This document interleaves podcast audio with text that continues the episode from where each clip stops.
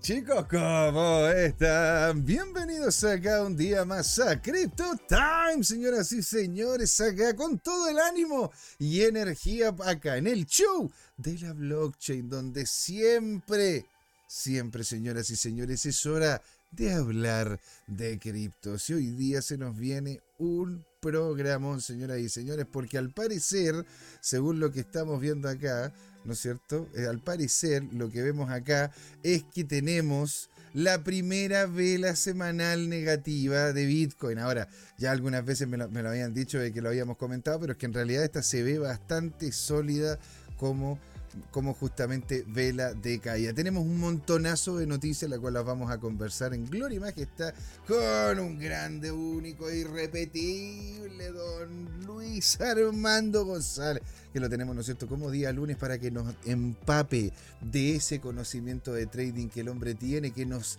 que nos permita, ¿verdad?, entender lo que hay detrás de esos números y esas velas que estamos viendo de BTC. Aparte, noticias por montones, ¿no es cierto? Y las que ustedes quieran poder compartir, las vamos a conversar acá, ¿verdad? Eso es la primera patita, centrado en el activo rey. Bitcoin, ¿sí? Con noticias, vamos a ver el dólar estándar, vamos a dar un paneo general en lo que está ocurriendo, ¿verdad? Y las proyecciones, tanto semanales como a corto plazo, que pueda tener don Luis Armando González en la segunda patita de CryptoTime. Continuamos, ¿no es cierto?, con el grande, con Don Luis, pero con un enfoque más de altcoins. De hecho, tenemos un montonazo de noticias en relación a lo que está pasando con BNB que es un activo que tenemos que revisar, ¿verdad? Porque estamos, estamos on fire viendo qué es lo que termina ocurriendo, ¿verdad? En los tribunales con justamente Chan Pensado, que de hecho está viendo si es que está o no posibilitado de siquiera salir de Estados Unidos. Eso habla, habla de que en realidad los datos al parecer son bien sólidos sobre lo que está ocurriendo financieramente con Binance. Tenemos que conversar eso, tenemos de XRP, tenemos cosas que están ocurriendo en Estados Unidos, en Japón. Perdón. Una infinidad de cosas y también quiero saber la opinión, ¿no es cierto?, la segunda patita de don Luis Armando González de lo que está ocurriendo con estas cripto que cayeron a piso, se hicieron polvo pero como se dicen, de polvo, polvo eres y en polvo te convertirás y están volviendo de a poquito, mostrando nuevamente su cabeza, como vemos con Luna Classic y con justamente la, favorita del tío Sam, ¿verdad? Lo que ocurrió con su exchange. Entonces, señores, ahí estas, estas eh, criptos muy interesantes están empezando a salir.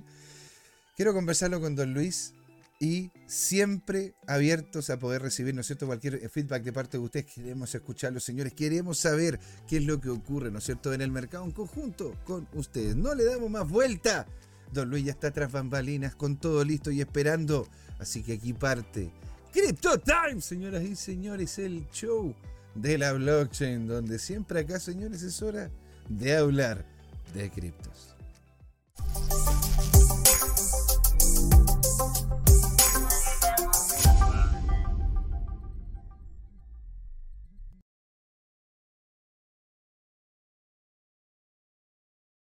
Tiro. ¡Partimos! ¿Cómo están, señoras y señores? Primera patita de Crypto Time, día lunes. Y como es de costumbre, ¿verdad? Está con nosotros el grande, el único, el irrepetible, super califrigilístico, mega alidoso, Don Luis Armando. ¡Hola! ¿Cómo va Hola, hola. ¿Cómo estás. José? ¿Cómo están todos en sus casas? Aquí dándole, poniéndole toda la energía este día lunes para poder terminar el mes ya de noviembre, que se nos viene diciembre, así que se viene una época del año que sabemos que hay mucha incertidumbre, mucha volatilidad. Y quizás estamos viendo que a Bitcoin se adelantó y algunas altcoins también. Y puede que haya una corrección mayor. Puede que haya una caída, cuando tú dicen que ahora viene el rally navideño, o se puede estancar o puede que haya una caída muy abrupta. Así que acompañen el día de hoy, pónganos en los comentarios toda su energía y vibras para ver el análisis técnico en vivo en directo de Bitcoin y las principales criptomonedas que ustedes nos puedan pedir pueden, si tienen en su portafolio alguna y otra muy buena, por favor, compártala aquí el Nemo y lo podemos analizar en vivo y en directo para todos ustedes. Pero por favor, comparta, comparta, porque cómo no va a compartir, ¿no es cierto? Si tiene ahí alguna cripto interesante que usted quiere que vayamos a revisar, señora y señores, aquí lo podemos hacer feliz de la vida, tiene alguna noticia que será importante, ¿no es cierto?, que podíamos conversarla acá como comunidad, masticarla y digerirla. Maravilloso, qué mejor que aquello. Y don Luis, referente a lo que es Bitcoin, ¿no es uh, cierto? Yo la verdad que encontré varias noticias bastante, bastante importantes. La primera, ¿no es cierto? Una serie de noticias que en realidad para que entran mucho en ella, ¿eh? pero hablan de más que nada temas de inteligencia artificial y las proyecciones que podría terminar teniendo el Bitcoin a corto plazo. Algunas de ellas, don, don, Luis, nos están llevando a los 45 millones de dólares. Wow. Ojo, un Bitcoin. A ver. ¿Cómo? Ya lo sé. Es como, a ver, eh, significaría de que si todavía no llegamos a los 45 mil y ya hay algunos analistas que le están colocando tres ceros al, precio cuando terminemos sobre... Ellos lo están viendo, esos sí, 45 millones de dólares, ¿verdad? Pero lo, están, viendo, lo están viendo de aquí al 2030. claro, lo están viendo por, el, por el 2030, 2027. ¿Se da cuenta, señor? Pero hay una serie de cosas bien, bien choras, porque en definitiva hay otro posible ETF spot en el horizonte. Wow. Sí, hay otro, hay otro, ¿cómo se llama? Que está aquí en el horizonte. Aparte de que también tenemos un expresidente del New York Stock Exchange diciendo de que de hecho el presidente podría terminar relevando que el dinero podría irse en masa hacia las criptos. Se los vamos a mostrar, señores. estoy haciendo la, recarga para poder colocarlo después en español y mostrárselo aquí en Gloria y Majestad, ¿verdad? A don Luis. Y bueno, a ustedes también, ¿verdad? Para que podamos comentarlo. Aquí aparece, señores. Nos vamos a las noticias. Aquí a las news. Sí, y aquí veo, ¿no es cierto?, que hay gente conectada. Señores, lo queremos escuchar, me gusta, de todas las cosas, para que ustedes, ¿verdad?, puedan ser parte de esta conversación. Esa es la idea. Queremos, ¿no es cierto?, ser lo que es un, espacio para que se pueda conversar. Don Luis, el expresidente de la bolsa, el expresidente de la bolsa de Nueva York revela cuánto, revela cuándo el dinero inundará las criptomonedas, don Luis. ¿ah? Yo lo tenía de hecho marcadito acá. Eso, lo tenía aquí marcadito.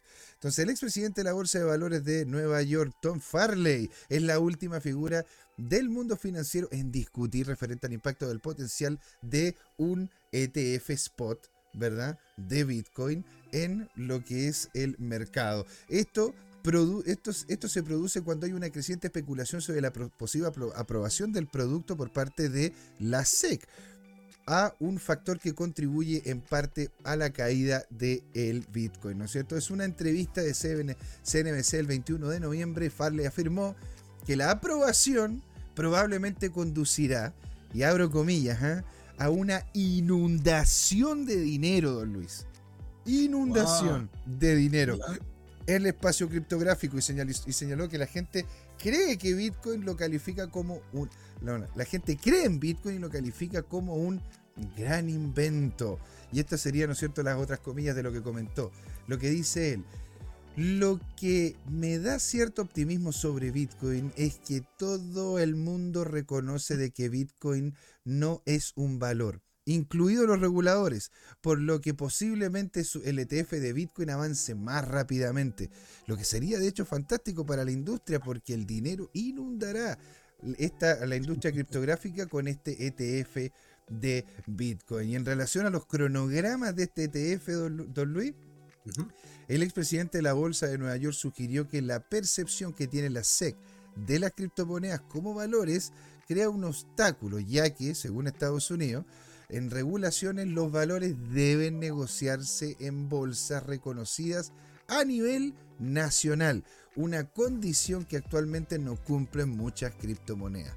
Claro, porque al final para poder tener una bolsa reconocida a nivel nacional, tienes que, ¿verdad?, pasar por todo lo que es la regulación de la SEC y te va a impedir tener estas monedas. Entonces, ¿cómo van a convertirse estas monedas en otra cosa por no estar en bolsas reconocidas a nivel nacional si no se pueden colocar en bolsas reconocidas nacionales porque no lo permite la regulación? Entonces, ¿a dónde llegamos con esto? ¿No es cierto? Nos, nos mordemos la cola y no hacemos nada. Entonces dice, supongo que soy un poco optimista. Ahora, ojo, estamos hablando, don Luis, del ex presidente de la Bolsa de Comercio de, Nueva York. O sea, a ver, es Wall Street. Estamos hablando de un tipo que algo, algo debe saber el tema, ¿no? Claro, pero por sí, su naturaleza también le gusta la especulación y debe saber medir bien sus palabras al momento de actuar o de decir lo que, o de definir lo que quiere decir. ¿Se entiende? Y el hombre está siendo muy sopesado porque dice, supongo que yo un poco, supongo que soy un poco menos optimista sobre la inmediatez de la aprobación. En otras palabras, como noviembre e incluso diciembre. El actual presidente y la SEC han dicho de que creen que casi todo lo relacionado con criptomonedas, excepto el Bitcoin, a veces Ethereum y posiblemente las monedas estables son valores, añadió Farley, ¿verdad? Y lo último que ya le comento, ¿no es cierto?, para pasar a la siguiente noticia que tengo sobre este nuevo ETF Spot antes de que nos vayamos a la evaluación magistral de Don Luis, dice, eh, ¿qué impacto va a tener este ETF de Bitcoin en la bolsa? Dice, de hecho, un ETF spot de Bitcoin sigue siendo un tema candente de discusión en el mundo de las cripto y su aprobación en Estados Unidos está a punto de convertirlo en el primer producto todo en el, el producto de este tipo en el país. Significativamente, el producto es un catalizador fundamental que puede atraer capital institucional al sector. Mientras tanto, sigue Bitcoin apuntando a la, a la meta cercana a los 38 mil en el momento de escribir este artículo. Así que, don Luis, ¿qué puede decirme usted de que el estimado y distinguido, verdad, don Tom Farley, ex presidente de la Bolsa de Valores de Nueva York, esté diciendo de que se abre la, se abre la puerta del ETF? Y acá, y acá, empieza, acá empieza Don Luis la samba canuta, lo que se dice, la samba desnuda, ¿verdad? Para no decir algo más, más, ¿Qué es, lo que, qué, lo, que ve usted en relación a lo que comenta, ¿no es cierto?, el ex presidente de la Bolsa de Valores de Nueva York. Claro, correcto. Muchas gracias por la pregunta. Es un tema que está muy en boca, que estamos todos pensando que cuando abran la llave, el flujo va a entrar casi como cascada, chorro. Y eso es algo que, que, sucede, pero de repente, no quiere, de repente puede ser que sea un flujo vendedor también. Porque muchas veces la noticia pasa que te empiezan a vender así la noticia, dice se viene, se viene en el spot y cuando sale, el precio cae. ¿Por qué? Porque estaban todos preparando su barca y tenían todo su, stock ya listo para salir a vender con esa euforia que realmente es, inicial. Muchos conocemos lo que son los, los, pump and dump, las famosas bombeos que se hacen en, también en, las acciones, en donde de repente eh, aprovechan la masa que entre y le enchufan, como dice, venden a un precio o mucho volumen en ese momento y al final termina el día cayendo. Entonces, no hay que tener siempre este cuidado cuando uno escucha esa, miel, ese, mm. sonido tan, tan así fabuloso. Es algo que hay que verlo con dos eh, puntos de vista. Entonces, si uno cree que cuando la SEC acepte que, la, que se puedan transar criptomonedas para los fondos de inversiones, por ejemplo, que son los más interesados en, ocupar los ETF. Claro. Los fondos que son de, de, de ahorro muchas veces, pero de, que tienen mucha cantidad de lucro. Entonces, esto es lo bueno de la noticia, que sabe él que la bolsa de Nueva York mueve más de 300 trillones de dólares al año. Entonces, a eso es lo que se espera. Imagínate con un poquito de, un trillón nomás. Luis, a ver, saquemos. ¿Cuánto es, cuánto es un.? A ver, mira, hagamos una cosa. Voy a sacar la calculadora acá. Ya, voy a sacar la calculadora acá. Deme un segundo. A ver, acá, la tengo aquí. Entonces, señor, digamos que, ¿no es cierto? que mueve. ¿Cuánto mueve al año la, la bolsa? 300 trillones. 300. El Standard Poor's. El Standard Poor's. La bolsa puede ser quizá un poquito más. A ver, mira, aquí, aquí tengo, ¿no es cierto?, la, la calculadora. La voy, a, la voy a mostrar aquí a, a, los amigos para que hagamos, ¿no es cierto?, el cálculo en caso de. La voy a alargar grande para que podamos, ¿no es cierto?, tenerla. Tenerla. A ver, ¿cómo se está viendo? Sí, se está viendo perfecto. Ahora, ahora Don Luis, ¿cuántos son 300 trillones? Son. ¿Serían, serían 12 ceros? Serían 300, después 1, 2, 3. 1, 2, 3. Ahí llevamos 300 millones. ¿Verdad? Sí. 1, 2, 3. Ahí llevamos 300 mil millones. Agregamos 3 ceros. Aquí ya, ¿qué tenemos? Allá van 12, ¿no? Ahí llevamos 3, 6, 9, 12, 12, claro.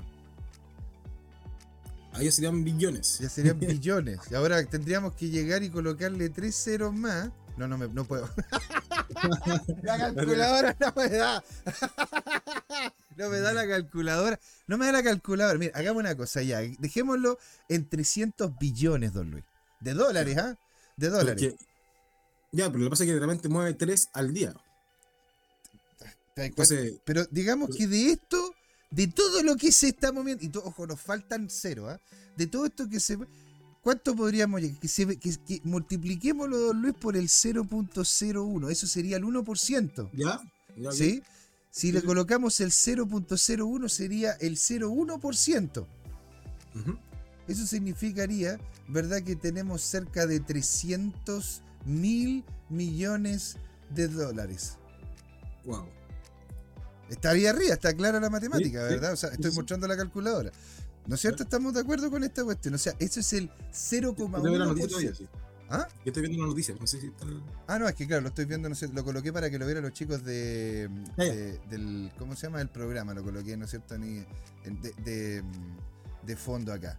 ¿Sí? Pero para que vean, ¿no es cierto? Aquí estamos con 300 millones, o sea, perdón, 300 mil millones de dólares, si es que solo el 0,1% del capital se termina yendo a Bitcoin, o se termina yendo a las cripto, ¿verdad? Y esto, esto de acá son 300 mil millones. ¿Cuánto, cuánto sería? Billones. 300, 300, billones. ¿Cuánto de esto, no es cierto, es el, es el valor de la, del market cap que en este momento tiene Bitcoin? 723 billones tiene 723 billones, ¿verdad? 723 billones, o sea, tendríamos que tomar este de acá, ¿verdad? Y dividirlo por 700. ¿Cuánto? 23. 723 billones, ¿verdad? ¿Estoy bien ahí? E-, esa, es la cifra, ¿no? Sí, sí. Serían 3690.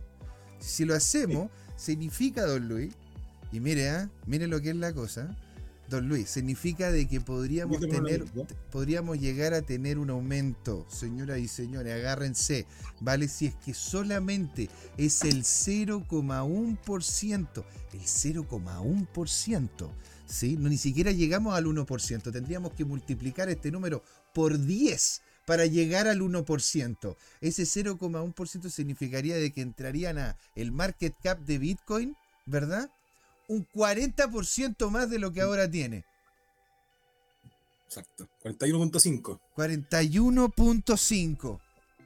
Entonces, don Luis, ¿qué pasa cuando usted tiene un activo que aumenta en casi un 50% en su capitalización por el mero hecho de inversión, de personas que están queriendo entrar a invertir? De demanda, eso sería eso es lo importante. Exacto.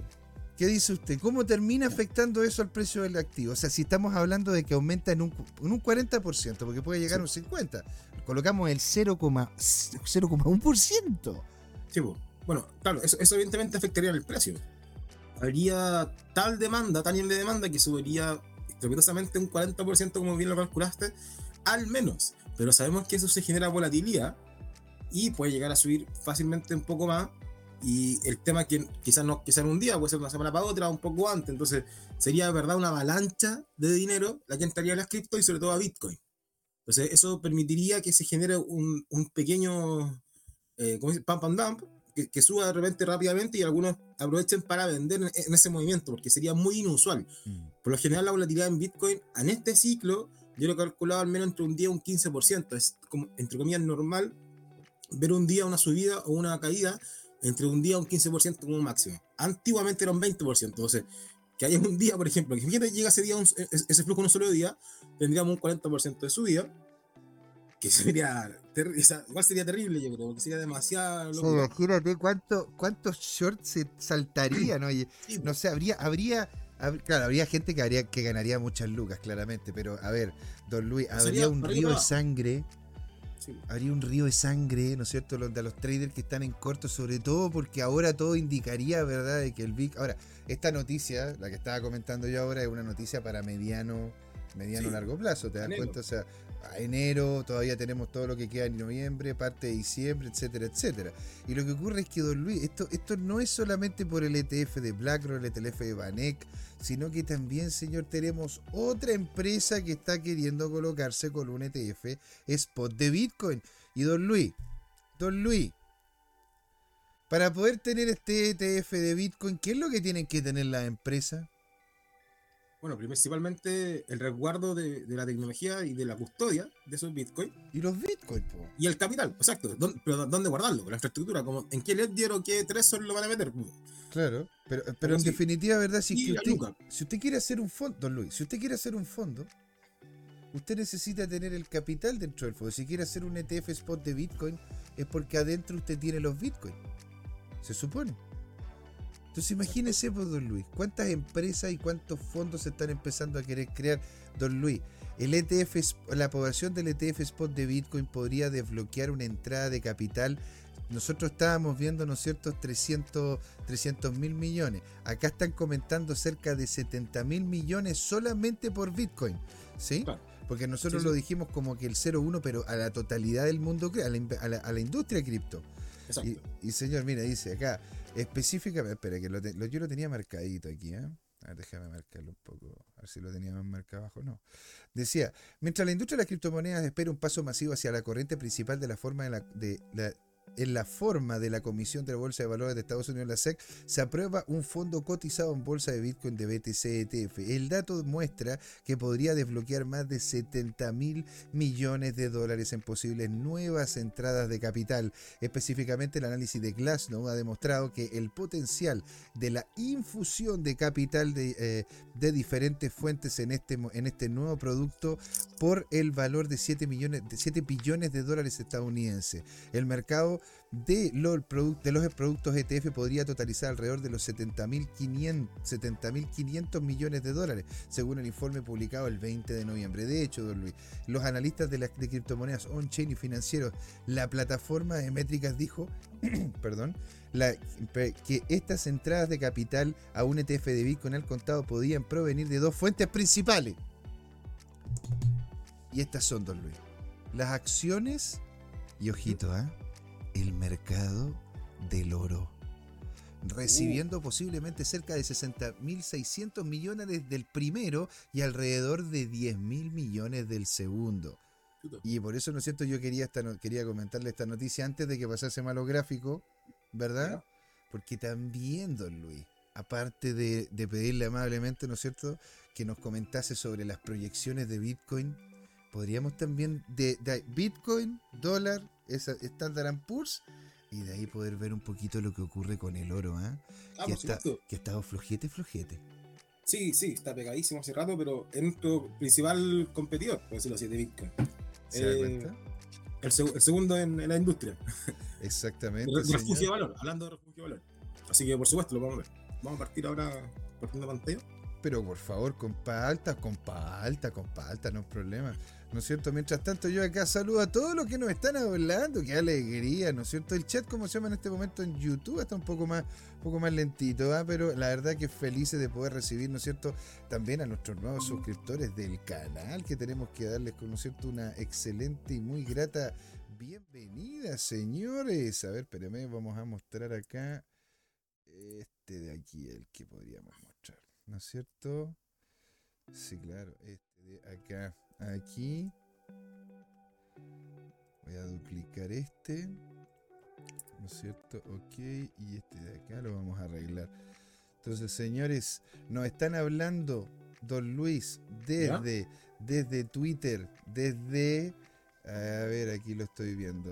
Deme un segundo, que está arreglando, ¿no es cierto?, un poquito este tema para que se alcance a ver toda la pantalla de usted, señor. Ahí, perfecto. Toda la pantalla suya. Vamos a arreglar su fotiño y vamos a arreglar la mía. Y nos vamos a centrar. Excelente. Entonces, señor, yo, le, yo, ¿qué, le quería, yo le, ¿qué le quería mostrar aquí? Lo que más que quería mostrar, quería hacerle la pregunta. ¿Verdad? Entonces, ¿Qué ocurre en este momento con Bitcoin? Porque estamos viendo, ¿no es cierto?, de que Bitcoin se ha pegado una subida de cerca de 6-7 semanas. Esta semana, al parecer, es la definitiva en la cual estaríamos empezando a ver un reversal, pero no tengo idea, don Luis. Si es que estamos frente a un reversal, estamos frente a un cambio de tendencia, estamos frente, ¿verdad?, a simplemente una lateralización por, por, por concepto de acumulación. Yo tomemos en cuenta que estoy en extremo perdido, don Luis, porque, ya, perfecto. porque yo, yo como se llama, hice una posición a la baja, me, me, me llevé un corto hoy día, buena onda, sí, todo bien, pulento, pero la verdad que estoy completamente en desconocimiento de lo que puede llegar a ocurrir, ¿verdad? Eh, dentro de esta semana o a mediado plazo. Así que lo dejo en Ya, completa libertad después de haber comentado esta noticia. Vamos a partir ahora de chico a grande, viendo de un time frame más pequeño, analizando lo que sucedió el fin de semana y la semana pasada. Donde vemos este canal alcista, que tú ves ver que donde hemos ido uniendo los máximos y los mínimos, que han sido cada vez al alza. De hecho, tenemos una salida en falso de los 38.000, llegando a las 38.400 pp en, en este caso en Binance. Claro. En Bitstamp, a ver cómo, cómo- cuánto llegó. También 4.37, pues, muy, muy parecido. Y podemos ver que eh, todavía se ha respetado nuevamente este canal. Justo ahora estábamos testeándolo, el 36.800, 36.900, y esa sería la clave para mantener un, un camino al alza. Es decir, por ahora uno podría llegar a pensar hacer un long, pero lo malo es que estamos por debajo de esa media 200, eh, perdón, de, de una hora. Entonces, a medida que vaya confirmando y revise este soporte, podríamos volver a pensar en un long para ir a buscar la parte alta. Entonces, seríamos como una estrategia intradía de aquí a 20 48 horas máximo. Puede, puede ser comprar en 36.800 para ir a, a vender, ya sea en la- si es que una que rompa los 38.000 nuevamente, puede alcanzar un- la parte alta del canal, o de llano, si es que la resistencia se hace nuevamente dura, en los 37.800, en los 38.000 ABP. Entonces, esto sería una estrategia como de corto plazo, Mm. intradía, mejor dicho, Claro. privilegiando entradas long acá para ir a buscar este nivel y, y luego este segundo nivel. Entonces, eso sería como muy, muy corto plazo. Para pasar al gráfico de un día, podemos ver ya la estrategia que se ocupa ya de corto plazo, no tan, no tan chico, ya más o menos tres semanas, eh, hay algo- que uno puede estar esperando sin problema de posición de este estilo. Entonces, vemos que claramente estamos teniendo con G una vela roja. Mm, ¿Por qué, Claro, porque las ventas de hoy día han superado, el, el- ha- han superado la, la oferta. Por ende, a mayor oferta, por ende, ha tenido una caída en el precio y está testeando la media móvil de 20 periodos. De hecho, le voy a sacar el Hekinachi para que se pueda ver un poquito más claro. Ahí.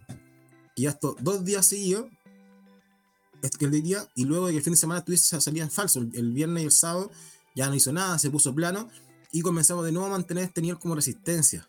Toda esta zona, que no importa que sea muy exacta, un- uno dice ya que tiene que ser el, el punto máximo y el mínimo. Bueno, puedo ver que claramente esta zona ha sido un lugar fuerte, Sí. no, no ha superado el nuevo máximo, nunca ha cerrado por encima de los 37.800 Mm, pues siempre ha sido rechazado este nivel. Y eso es lo que está dando más, mayor fuerza bajista en este momento ahora. Y fíjense rápidamente en el indicador favorito que es el RSI, cómo ya venía avisando con esta divergencia y cómo ya está desarrollándose por debajo de la media móvil y por debajo de los 70 puntos. Entonces todo indica que hay una debilidad en la subida.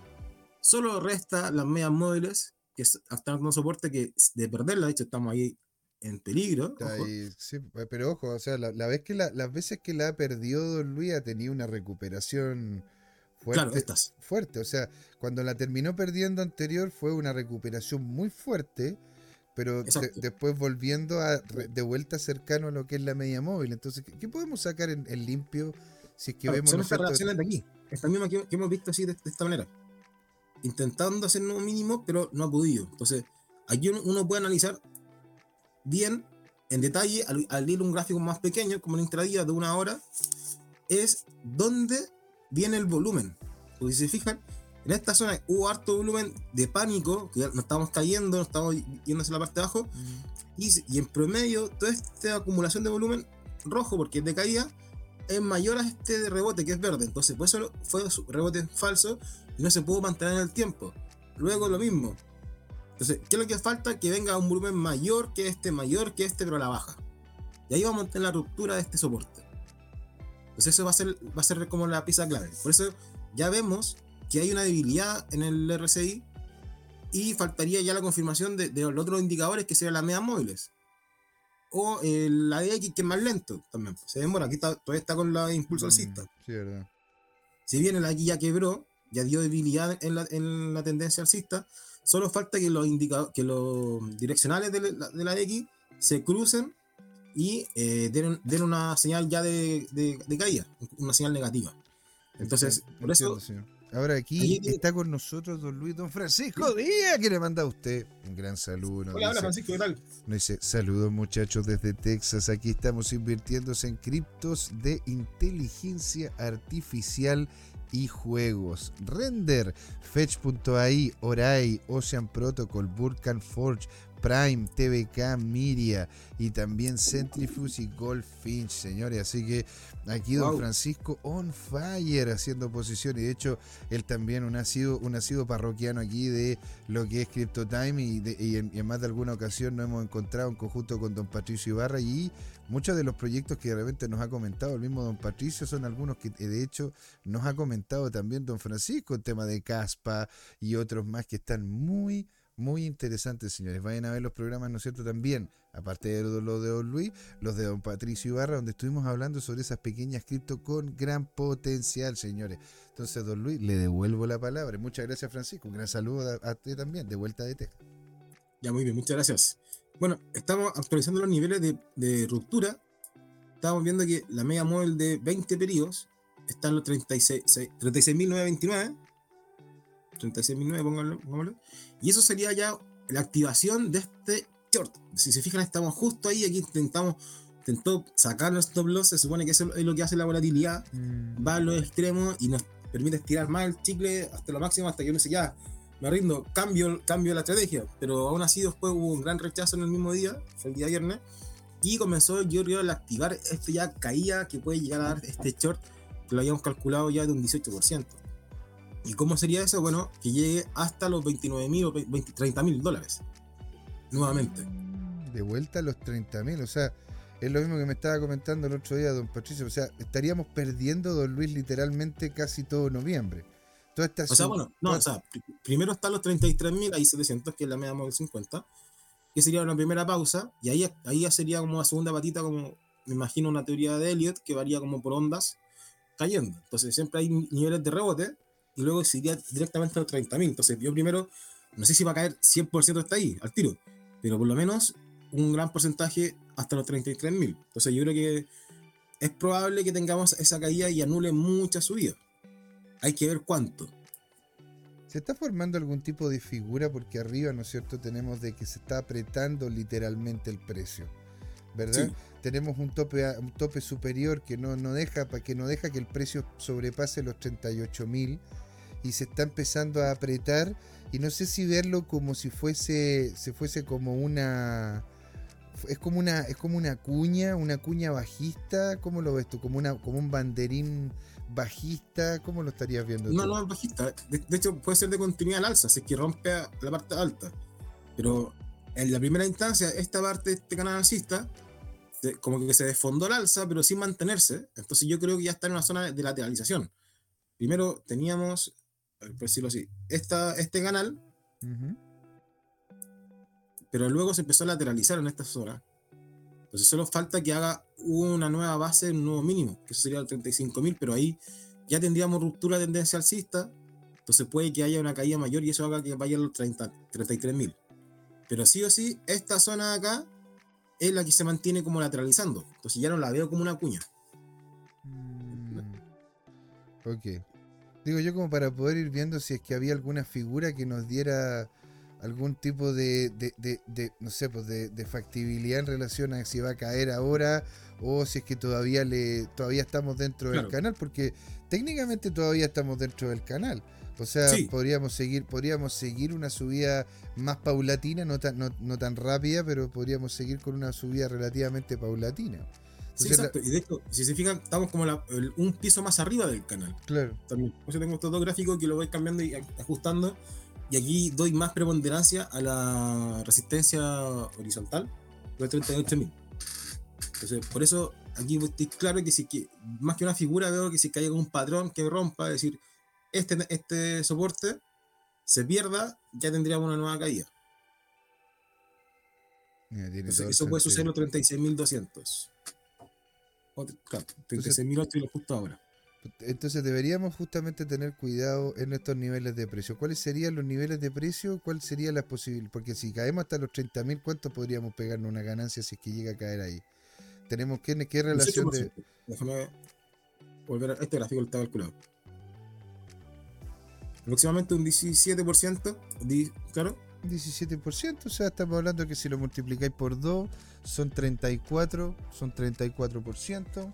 ¿No es cierto? Y un 34% está bastante, está bastante bien si uno te más encima le lo coloca con tranquilidad al, a largo periodo, si es que llega a tener ese movimiento en específico. Por eso, nada acá es una asesoría financiera, señoras y señores.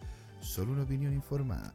Claro, y, para, dejarlo bien, claro y rotundo, una vez que rompamos la media de 20 días, podemos activar el tono. Que ya confirme esa ruptura y que no sea, como muy bien dijo José Miguel, que un día sí, pero el día siguiente lo recupera y tiene una gran volatilidad al alza y después la baja. Entonces necesitamos que aquí suceda una vela roja, la siguiente, ahí nos metemos en mm. Entonces, por eso tenemos nivel hasta para entrar en 35.800. Ahí ya nos confirmaría la pérdida de la media móvil 20 y nos daría pie para una, una gran caída. Por eso, siempre hay que estar ojo. Uno puede decir en este momento que es una buena opción, pero no ahora ya en situ, sino necesitamos ver que haya una ruptura del nivel 36.900, que sería la media móvil de 20, y luego los 35.008 para activar el trade. Interesante, la verdad que claro, no lo había visto de esa forma. de hecho, yo lo estaba viendo, ¿no es cierto?, como una especie de, cuña que posiblemente verdad se, estaba apretando en la zona alta y que, que constantemente la tenía los 45 en la parte de abajo. Pero mira, interesante lo que comentas tú. Y, bueno, y me imagino yo, onda, ah, con esta baja, ¿ha perdido cierto nivel de dominancia el Bitcoin? ¿O tenemos, o tenemos la dominancia parecida, similar? Ah, buena, buena, pregunta. De hecho, mira, la, dominancia está subiendo. 0.53 el día de hoy. Pero espera, eh, está bajando el Bitcoin y sube la dominancia. ¿Qué, Baja el precio del Bitcoin. Está bajando el precio del Bitcoin. Porque quiere decir que la dominancia suba que ahora hay mayor lucas de, en general en Bitcoin que en las criptomonedas alternativas, porque las altcoins están cayendo más que Bitcoin. Entonces, si bien Bitcoin está cayendo, su dominancia con respecto a las altcoins, a las otras criptomonedas, está subiendo.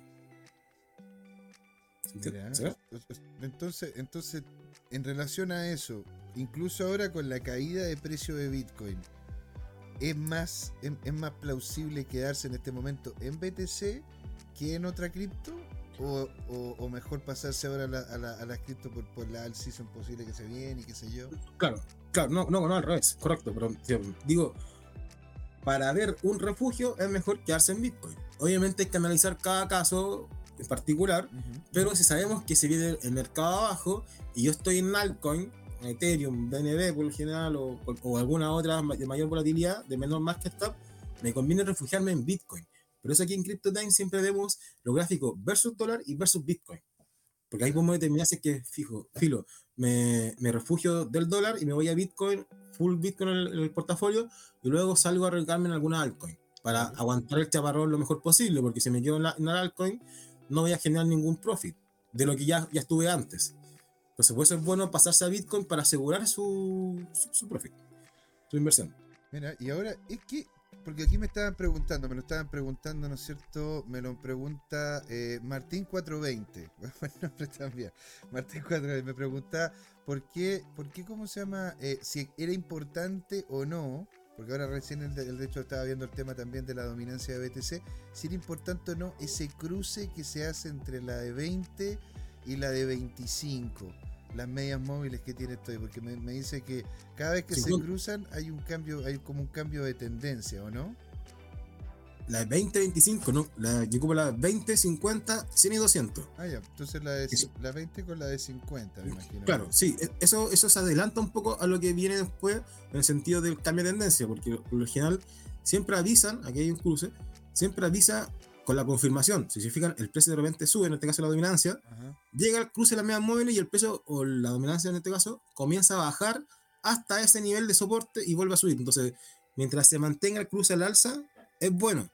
Allí está sucediendo lo contrario, o estuvo a punto, ya que el precio iba a la baja, si iba a dar el cruce a la baja, Pero te voy a pagar un poquito el precio porque se dame, un segundito, dame un segundito, Luis, porque me está diciendo acá, don Ignacio Tadres, don Ignacio, alegría tenerlo por acá, señor.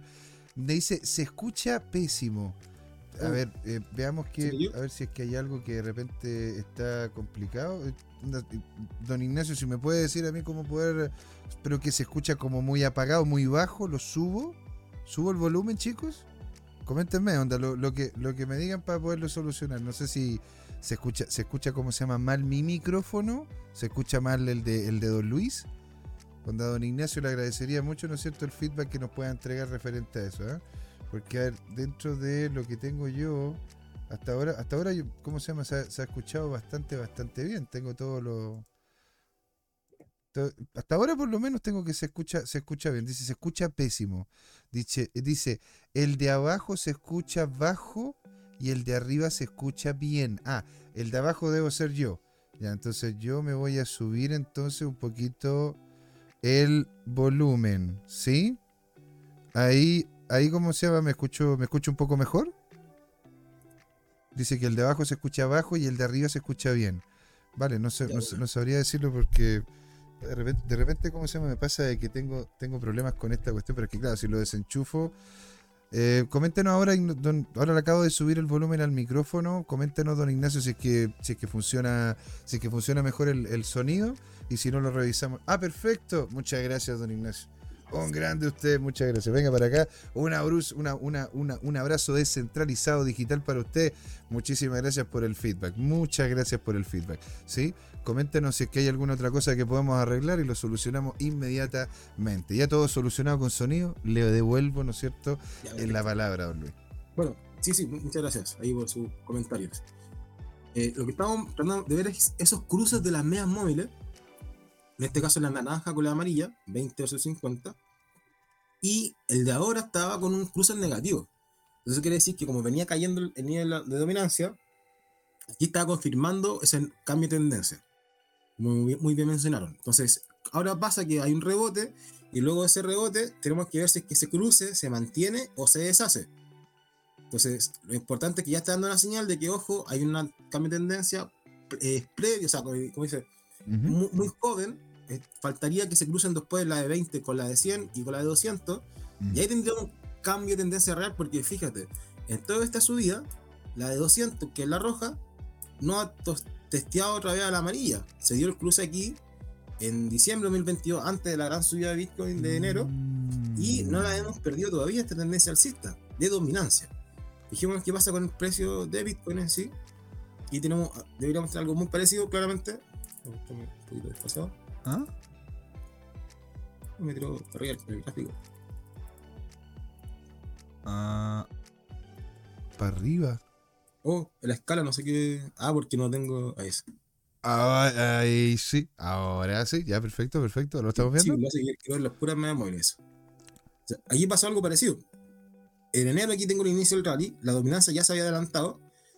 Y aquí tenemos este cruce con la media móvil de 20 a la roja que es la de 200 días. Entonces, aquí sí hubo pérdida, aquí sí hubo cruce, cuando tuvimos la caída en agosto. Pues ahí tenemos como un primer trade y luego cuando ya se vuelven a cruzar al alza ya tendríamos como la nueva patita, un nuevo trade al alza. Por ahora estamos lejos de que se vaya a dar esa, esa, cruce de nuevo, entonces eso es un análisis bien conservador, pero te permite haber corrido todo el rally sin problemas desde enero hasta agosto. Entonces igual es una muy buena perspectiva, pero algo un poquito más conservador que te permite ver Bitcoin a mayor plazo. Así que muy buen ojo. Por ahora estamos todavía lejos en el precio de Bitcoin de que suceda, pero sí la dominancia. Ahí ya va avisándose, hay que estar atentos si es que se genera este rebote y luego la dominancia de la, la media móvil comienzan a cruzarse más a la baja, confirmando esta ruptura, esta nueva tendencia bajista. Todo el rato, todo el rato. y bueno, y, sí, por favor, lo escuchamos. Ah, no, sí, que, hoy día vi un gráfico muy bueno, quiero replicarlo acá que es ocupando Hekinachi, pero el precio de Bitcoin, pero con el gráfico de tres días. Eso también te da una altura un poquito mayor y te genera como ver una tendencia completita. Entonces, la gracia de verlo con Heikinachi es que estamos teniendo ya la confirmación de un, cambio de tendencia, de una pérdida de tendencia alcista, a una nueva tendencia bajista. Entonces, por eso, mucho ojo con esta vela. Esta, va a cerrar. Eh, ¿Cuándo? El 27. Hoy día, claro. Y tendríamos ya la primera confirmación de. O sea, bueno, varias confirmaciones, pero de baja, del cambio de tendencia. Y, también lo bueno de este gráfico es que justo dio la proyección que nosotros habíamos hecho hace mucho tiempo mm. de esta zona de acumulación y llegó hasta los 38.000. Estas barras que ven aquí como fantasma, que si se fijan simplemente es eh, barra, las mismas barras del ciclo anterior. Cuando tuvimos esa guatita abajo, estaba acá, nos dio esta proyección como rebote. Entonces, claro, aquí fue un poquito más empinado, pero nos dio toda la certeza de que no fue tan bajo el nivel que solo esperábamos. 13.008 llegó hasta los 16.000, ¿no? Pero sí cumplió el objetivo de 38.000. Entonces, por eso es algo que podemos ir encontrando patrones y revisando el pasado para ver cómo se va a comportar en el presente. ¿Ok? Entonces, por eso ya es un tema que, que yo creo que estuvo bueno este, este rally y es posible que tengamos un descanso ya para poder acumular fuerzas más abajo. Mira, aquí de hecho le pregunté a don Ignacio, y de, nuevo muchísimas gracias don Ignacio, ¿no es cierto?, por habernos dado la, el heads up, ¿no? habernos pegado la, ayudita, ¿no es cierto?, con el tema del sonido. Coméntenos, ¿no es cierto?, si es que se escucha bien, si es que se ve bien, cualquier cosa, ¿no es cierto? Aquí esto está para usted, así que felices de hacer los cambios. Y le pregunté pues, a don Ignacio, bueno, señor, ¿usted qué es lo que le gusta? ¿Le gusta más el BTC, las altcoins? Y me contesta, me contesta de forma honesta y clara, ¿no es cierto? Me dice, solo shitcoin de bajo market cap. y está bien, pues, si de hecho hay de todo. Y le estaba comentando ahí, ¿no es cierto?, de que los días viernes tenemos este programa con don eh, Patricio Ibarra, en el cual vamos viendo estas pequeñas criptos. Este el Blue Chip Friday, donde vamos viendo estas pequeñas criptos con gran potencial.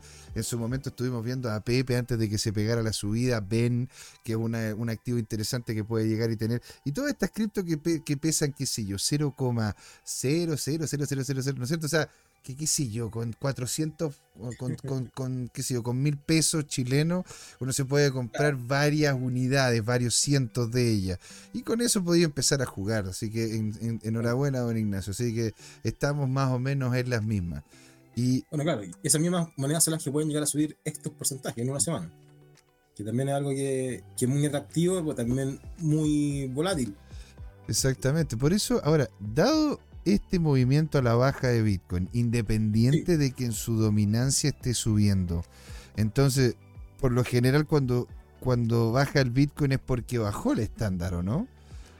¿El Standard Poor's? El Standard Poor's, para poder ir viendo, ¿no es cierto?, cuáles serían los elementos que, que van o similares, o como movimientos similares o en contra, ¿verdad?, de Bitcoin, que por lo general estándar y el dólar.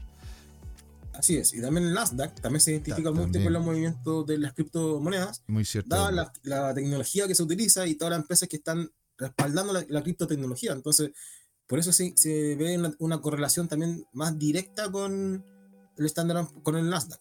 Muy cierto, Y tuvimos el hombro cabeza hombro invertido que estábamos hablando el lunes pasado. claro, muy, bueno, aquí, estoy, aquí en, de tres días, no sé, de un día. Fue, ¡Ay, casi! casi casi se dio, pero se, fue, se dio la ruptura de la tendencia bajista y del cuello, posible cuello, sin hacer el segundo hombro. Mm. Entonces, eso fue lo que descolocó y ya llevó a una semana completa de su día. Vamos a ver si tenemos unas correcciones muy, muy leves. Y alcanzamos los 4.600 puntos. Casi, que es lo que estábamos esperando. No, todavía no nos alcanzamos. Entonces, puede ser que esta resistencia esté está siendo potente también y no permita que el Standard Poor's llegue a un nivel más alto.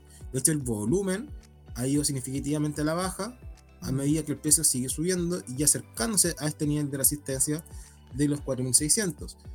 Entonces, todo indica que no tiene la fuerza necesaria, veamos el RSI, para romper esta resistencia. Y así es. Estamos saliendo ah, de sobrecompra. Todo el rato. interesante. 70 ¿eh? puntos eh, ya están siendo perdidos, 69-71 y, eso significa que no tendría la fuerza de mantenerse en un rally alcista por, la zona de sobrecompra. Entonces, mm. vendría una corrección, vendría una caída, y eso hay, hay que esperar hasta dónde. Y esta, esta caída, bueno, entonces estaría viendo una correlación, porque también veíamos caída en BTC. ¿Habría una correlación en este momento todavía con el estándar y el BTC? Sí, correcto. Veamos ahora el mismo gráfico podemos poner en la serie tiempo de Bitcoin. Sí, claro, y está con nosotros, don Luis, le tengo que comentar con una alegría profunda en mi corazón, ¿verdad? Y nos da un gran, gran saludo, don Juan Martínez, don Juan, qué alegría tenerlo por acá. Venga por acá, un abrazote para ti. Nos dice, hola, muy buenas tardes, ¿cómo están? Fantástico, pues, don Juan. Está usted acá, está don Ignacio, estoy conversando con don Luis, es día lunes, estamos hablando de cripto. ¿Qué mejor? Yo estoy fantástico, estamos maravillosos. ¿Sí? ¿Cómo está usted, don Luis? Sí, súper bien, bien, dándole. Exacto. Con todo el ánimo, con todo el power, don Juan. Alegría tenerlo por acá, señor. Aquí estamos revisando el Standard Poor's porque ya estuvimos viendo, ¿no es cierto?, el tema del Bitcoin. Vamos al estándar, vamos a ver el dólar y, ahí, como se llama, dejando en completa libertad a don Luis para que siga comentando. Ya, perfecto. Bueno, aquí podemos ver eh, la misma serie de tiempo de Bitcoin junto a la del Standard Poor's que está en azul, Bitcoin en naranjo. Y podemos apreciar que este último tiempo, bueno, Bitcoin se adelantó ya no, al principio de octubre, ya comenzó el October y comenzó a subir fuertemente y confirmó después en noviembre. El Standard Poor's no, siguió para abajo, le costó darse la vuelta y a, a, finales de octubre recién, 27, hizo el bottom, la parte más baja y ahí comenzó el rally alcista, que el cual no ha parado y ahora se han juntado muy, muy cercanamente y de forma directa, correlacionándose directamente ambos, si uno sube, el otro también sube. Y eso fue lo que está, está, está dándose la nueva moda. Antiguamente, en un momento pensamos que íbamos a cambiar, que Bitcoin solamente iba a subir. Como me pasaba acá, que el Standard Poor's solamente subía y Bitcoin bajaba. Pero al fin y al cabo después se alineaban y ahora están nuevamente alineados al alza. Pero alineadísimos, alineadísimos. Entonces, ¿cuál es el problema? Que si vemos... Esos son los institucionales, don Luis, ¿eh? hay que decirlo. ¿eh? Hay que, decirlo que ahí hay mano, hay, hay, una mano pesada con capital dentro, ¿eh? Igual, sí, te entiendo en sentido porque son los que mueven el mercado. Pero al fin y al cabo, también las personas, no solamente el retail, que el retail tiene mucho menos lucas, eso son que somos personas racionales que nos llevemos por, la, por una psicología. Entonces, mm.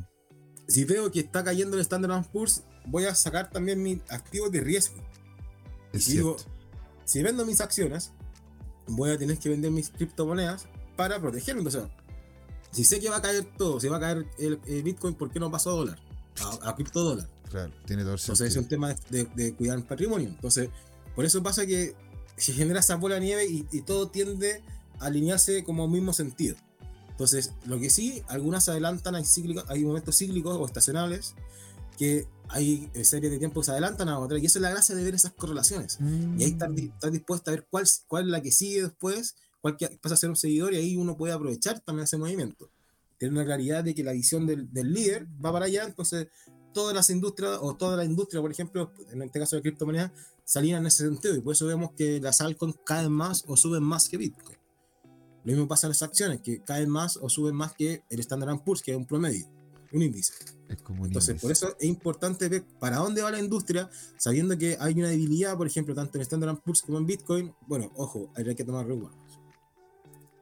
Entiendo, entiendo. Y en este momento, Luis, viendo estos dos, ¿usted diría que nos pasemos acciones o nos resguardamos en Bitcoin? Eh, no, yo en este momento hay que estar buscando liquidez, tanto de acciones como de Bitcoin. Ah, mire usted. Sí, sí, sí. ¿Y usted, ¿Y usted, ¿Y usted cómo se llama? Está en muy buena compañía, señor. ¿Sabe usted quién está haciendo también eso?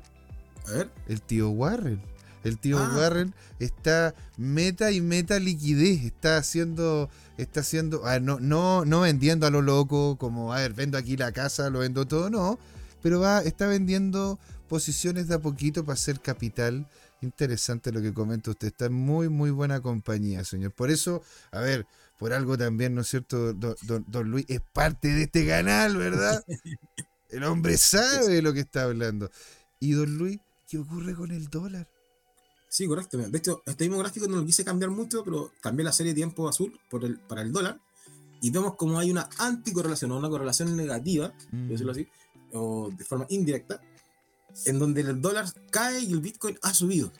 Entonces, esto nos puede dar ya el pie de que en algún momento el dólar parará esta, este, esta sangría, parará, como también paró esta subida que tuvo terrible desde agosto, bueno, julio hasta agosto, septiembre. estuvo todas las bolsas secas y con puras pérdidas, hasta que ahora se dé lo contrario, puede que tenga una segunda patita. Entonces, yo, yo nosotros pensábamos que el soporte de los 104, 0.8, 104 iba, iba, a actuar, no se dio así. Entonces, ahora tendríamos que buscar un soporte intermedio.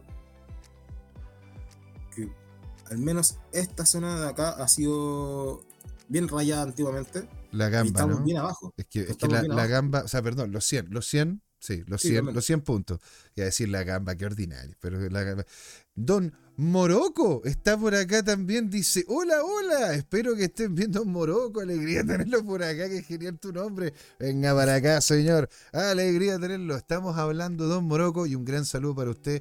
Y también se lo manda Don Luis, ¿verdad? Un gran saludo para usted, Don Moroco. Estamos viendo la relación del dólar con el BTC. Estuvimos viendo antes con el Standard Poor's, noticias y lo que fue la evaluación correspondiente. Quédense también acá con nosotros, sobre todo en la segunda patita, para poder hablar sobre lo que es las altcoins. Se vienen noticias potentísimas. BNB, señoras y señores, ¿qué es lo que ocurre con esas criptos? ¿Verdad? Aparte de aquí nos comentaba, ¿verdad, don Ignacio, que le gustaban estas criptos pequeñitas? Bueno, BNB al parecer se estaría convirtiendo en una, en una cripto más pequeñita de lo que ahora. Así que hay opciones para comprar. Hay opciones. Siempre hay, siempre hay una... Esa es la maravilla del mercado. Siempre nos entrega alguna alegría. Exacto. Siempre hay eh, oportunidades. Exactamente. Si Dios cierra la puerta es porque abre la ventana. Alegría, alegría. Don Juan, Juan Martínez, don Juan Martínez dice que siga cayendo el BTC. Estoy en short. Estamos varios así, señor. Estamos varios así. A ver si de repente nos sale, ¿no es cierto? Cointelegraph diciendo, oye, parece que se aprobó el ETF. Para ver si. Oh. Oh, ahí, mira, si, si, si, se pega un rally alcista hoy, hoy, que todavía no cierro la cuenta, no, cierro la posición. Pero si se lo pega hoy, jodí, jodí, jodí. Todo lo que posicione hoy día se da al carajo. No creo que hoy día se pegue un real alcista, no lo creo, no lo veo y no lo proyecto. Don Luis también me, acaba de apoyar en ese sentido, así que me siento completamente tranquilo si lo hizo Don Luis. Maravilloso. No, sí, mira, si estamos ya saliendo sobre compra con mínimo menor en el RSI, entonces todo indica que vaya a testear los 50 puntos. Exactamente. Aquí Don Moroco nos preguntan, ¿creen que XRP revierte con todo lo que está pasando? Muy buena pregunta. Lo vamos a revisar en la segunda patita. Porque yo quiero, Don Luis, en los últimos minutitos que quedan, ¿verdad? No sé si usted ya comentó todo lo que quería comentar del dólar. Ah, ¿Faltan algunas cosas? Bueno, básicamente esperar los 100 puntos sería una, opción y eso habría retroceder fuertemente al dólar todo lo que subió de este último tiempo. Entonces quizás está un poco lejano, por ende yo esperaría que ya esta zona haga soporte. Igual es, difícil eh, proyectarla justo en la zona actual, pero sí, sí veo en el RSI una debilidad no, de la caída, es decir, hay un, un mínimo mayor si es que llega a confirmar una subida del dólar, y eso haría temblar las bolsas, y eso ah, daría mayor pie al short, es decir, a una venta, a una venta corta en Bitcoin.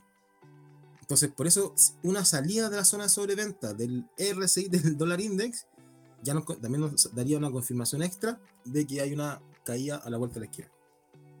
Entonces, ahora pasamos al oro. Al oro, eso lo quería también ver porque importa mucho en relación a la noticia que comentamos al inicio, en donde cerca de los 70 mil millones de dólares que podrían llegar, ¿verdad?, a lo que es el mundo cripto, bueno, en específico yo creo que Bitcoin, ¿sí? Por lo menos 10 mil millones de dólares van a terminar llegando por medio de las posiciones en oro, dejando el oro de lado y posicionándose en el oro digital que es Bitcoin. ¿Sí? Don Luis, lo escuchamos para ver qué es lo que pasa con el oro. Hay un tipo que siempre, siempre alega sobre Bitcoin y ama el oro, no sé cómo se llama, te apuesto que don Jorge lo sabe. Don Jorge siempre me lo dice, se llama Peter, Peter Shift, Peter... Eh, ya, ya. Ya, y este tipo cada vez que dice que el Bitcoin cae, la cuestión sube. Y cada vez que dice que hay que comprar oro, el oro baja. ¿No es Jim Cramer? puede ser, puede ser. Ah, porque es una, leyenda ya. Ese, bueno, ese, el de los botones. De hecho, en su momento yo quería tener una cachada de botones. Imagínate esa ah, cuestión así, ir apretándole y todo. Pero una tontera, bueno, la cuestión. Así que. Pero, le, escuchamos, ¿no es cierto?, sobre el oro. es bueno eso. Bueno, eh, mantenemos el gráfico de las dos series de tiempo, tanto el oro, en este caso azul, y Bitcoin naranjo, y vemos como una correlación de largo plazo ya más definida. Esta es la subida de 2021 de Bitcoin, y el oro ya se había adelantado a su techo en los 2000.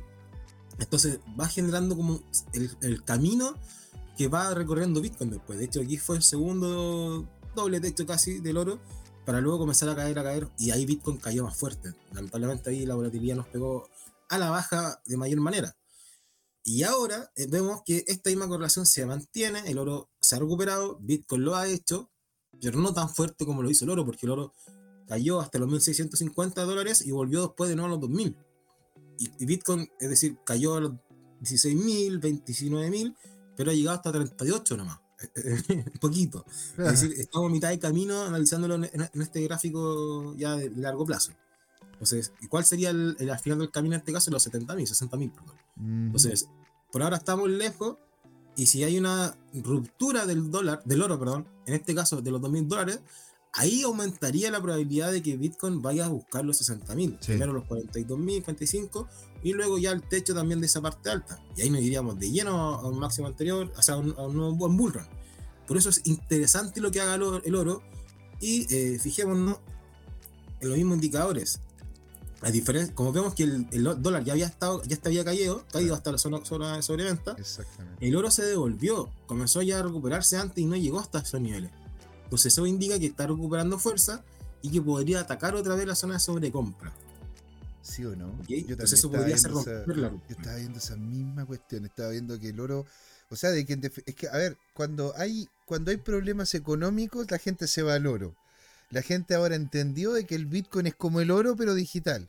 Por ende, tienen cierto nivel de correlación, pero he estado viendo de que el oro está pegándose un rally mejor que el de Bitcoin en este momento. Eh, a ver, proporcionalmente podemos... Hay diferencia, estamos de acuerdo, sí.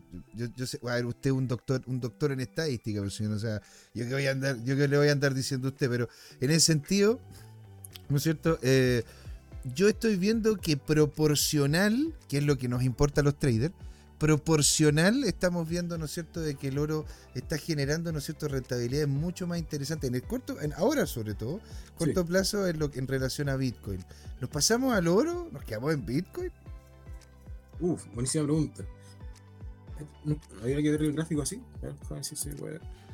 Claro, porque de hecho yo, he encontrado varios lugares en los cuales se pueden comprar moneditas de oro, se pueden comprar barritas de oro, e incluso también se pueden comprar, ¿no es cierto?, donde está estas, ¿cómo se llama?, barritas de, de, plata, ¿verdad? Y ojo, ¿eh? nosotros aquí en el programa, y Don Luis es, testigo, ¿verdad? Hemos intentado de una u otra manera incentivar a la gente que tenga, ¿no es cierto?, la plata diversificada, de que logre colocarse en varios sitios, o sea, le agradecemos mucho el estar acá, aprender sobre el mundo cripto. Y al igual como, al igual como comentamos sobre el mundo cripto, si usted no, está, no, no, va a ver a YouTube, tenemos, una, tenemos unos canales con don Alonso Moyano, unos, unos programas con don Alonso Moyano, donde hablamos, ¿no es cierto?, sobre qué es lo que son los fondos mutuos, los fondos de inversión, qué son, eh, son no sé, por los depósitos a plazo, la compra de oro, la venta de, de, de papeles, etcétera, etcétera, etcétera. Don Luis. Sí. Bueno, está viendo el otro gráfico, el Bitcoin versus oro y oro versus Bitcoin, y como estamos acostumbrados siempre a, ver la salsa como al alza como una mejor visión, lo puse de esta forma. Y esto, esto muestra que a medida que Bitcoin sube, eh, eh, también sube su relación versus el oro. Entonces, la idea es poder ver en qué momento pasar de oro a Bitcoin. ¿ok? Entonces, si vemos que va subiendo, conviene estar en Bitcoin. Y aquí está todo el rally 2021, como se ve. Ah. Y luego su posterior caía y si va cayendo, ahí conviene estar en oro. ¿Ok? Ah. Entonces, en este caso, vemos que en semanal, Bitcoin, o sea, Bitcoin versus oro se está devolviendo y saliendo de sobrecompra también. Yeah, no estaba tan equivocado. Yo no tengo esas herramientas tan cuáticas que tiene usted, pues, Luis, ahí para poder pues, contar.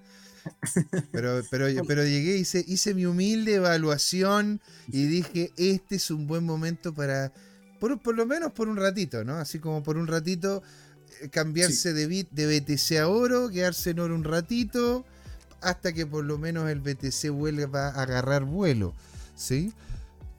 Porque naturalmente necesita un descanso el BTC, luego esté subida y poder recuperar fuerzas. Entonces lo ideal siempre ha sido vender en zona de sobrecompra y comprar en sobreventa. Para hacer trading, para hacer un scalping, para hacer cualquier estrategia que usted quiera tener en corto plazo. Entonces, si necesitamos buscar un short, obviamente podemos ir a verlo al oro. Y tiene todo el sentido. Y tiene todo el sentido. Don Luis, van, a, ser, van a ser las 7 y cuarto de la tarde, día lunes. Así que con Don Luis, no sé si usted tiene alguna otra cosa que aportar, otra cosa que comentar, algo que, algo que colocar encimita los puntos sobre la I. Eh, no, con Víctor estoy todo bien, mostrando nomás los gráficos. Ahora tengo el gráfico de, segundo, sí. Ah, ah Black Friday, compra por compra Black Friday. Así es. Ah. Estaba muy buena la promo. Estaba muy buena la promo. Estaba muy buena la promo. Por un dólar me aumenté el plan, pero bueno, siento que sería como un juguete nuevo. Pero es que te, te compraste, te compraste el Power Power, ¿no? El que tenía el 70% de descuento por eso. Y tenía, apuesto que tenía ahora hasta alarmas en segundo, ¿no? ¡Goloso! ¡Goloso! Está muy bien. no sé cuántos podía tener. Uh, 16. Uh, verdad. Ah, ve, ve, ve, ve, ve, ve. Entonces, a ver, mira, qué lindo, miren qué cosa más linda. Ahora, yo por lo general ocupo hasta 4 como máximo, ¿ah? Y ojo, ¿ah? Y, esto sin y esta cuestión es sin ser, sin sponsoreo, sin nada. No estamos ganando un mango con esto que les voy a decir. Las promos de Trading View están buenas tan buena. Yo estoy, estoy como, eh, yo, yo tengo como se llama la Pro, pero estoy pensando comprar, ¿no es cierto? Para el programa estoy comprando, poder comprar la esencial. Si son como 15, son como 9 dólares, son como 10 dólares. ¿Cachai? Y después te sube a 12 dólares. Tan buenas las promociones en trading. Y esto es sin ser, ojalá, sin ser ningún tipo de asesoría, ni nada por el estilo. Ni siquiera estamos ganando plata con esta cuestión. Pero en realidad, en realidad, ¿no es cierto? Dado, que están acá y, quieren, ¿no es cierto?, aprender sobre este tema, TradingView está teniendo promoción. Esas promociones están muy buenas. Sí, sí muy Hasta hoy día sí creo. Hasta hoy día, queda una hora, lo tenga abierta acá, pues mira lo que es la cosa. Tengo, lo tengo abierto acá. Tiene usted en este momento una hora, o sea, perdón, un día, 9 horas, 43 segundos, bueno, 43 minutos, 8 segundos. Pero bueno, señores, no les vamos a dar más vueltas ni más ratitos, vamos a irnos a un pequeño, minúsculo, casi imperceptible intermedio, ¿verdad? Porque claramente don Luis quiere hidratarse y yo me quiero deshidratar en el baño. Y con eso quedamos impecables para volver con todo acá señoras y señores, al show de la blockchain Crypto Time. Señor, ¿por qué, don Luis? Porque es hora de hablar de cripto y de Bitcoin. Y de trading en criptos. También, todas esas cosas. No se puede ir, ¿quién acá con nosotros? Nos vemos en nada. Venimos enseguida.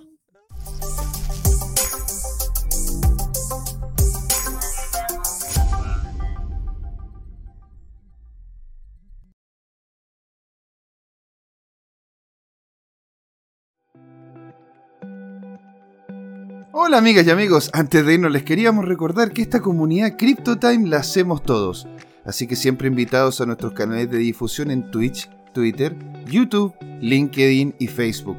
Búsquennos como CryptoTime, con I latina, así, latinos como nosotros. Los esperamos para intercambiar información, hacer nuevos amigos y conexiones en este hermoso mundo del blockchain y las tecnologías descentralizadas. Los invitamos a suscribirse para recibir información sobre nuevos episodios y les mandamos un gran saludo de acá, Jorge Gatica y José Miguel. Nos vemos.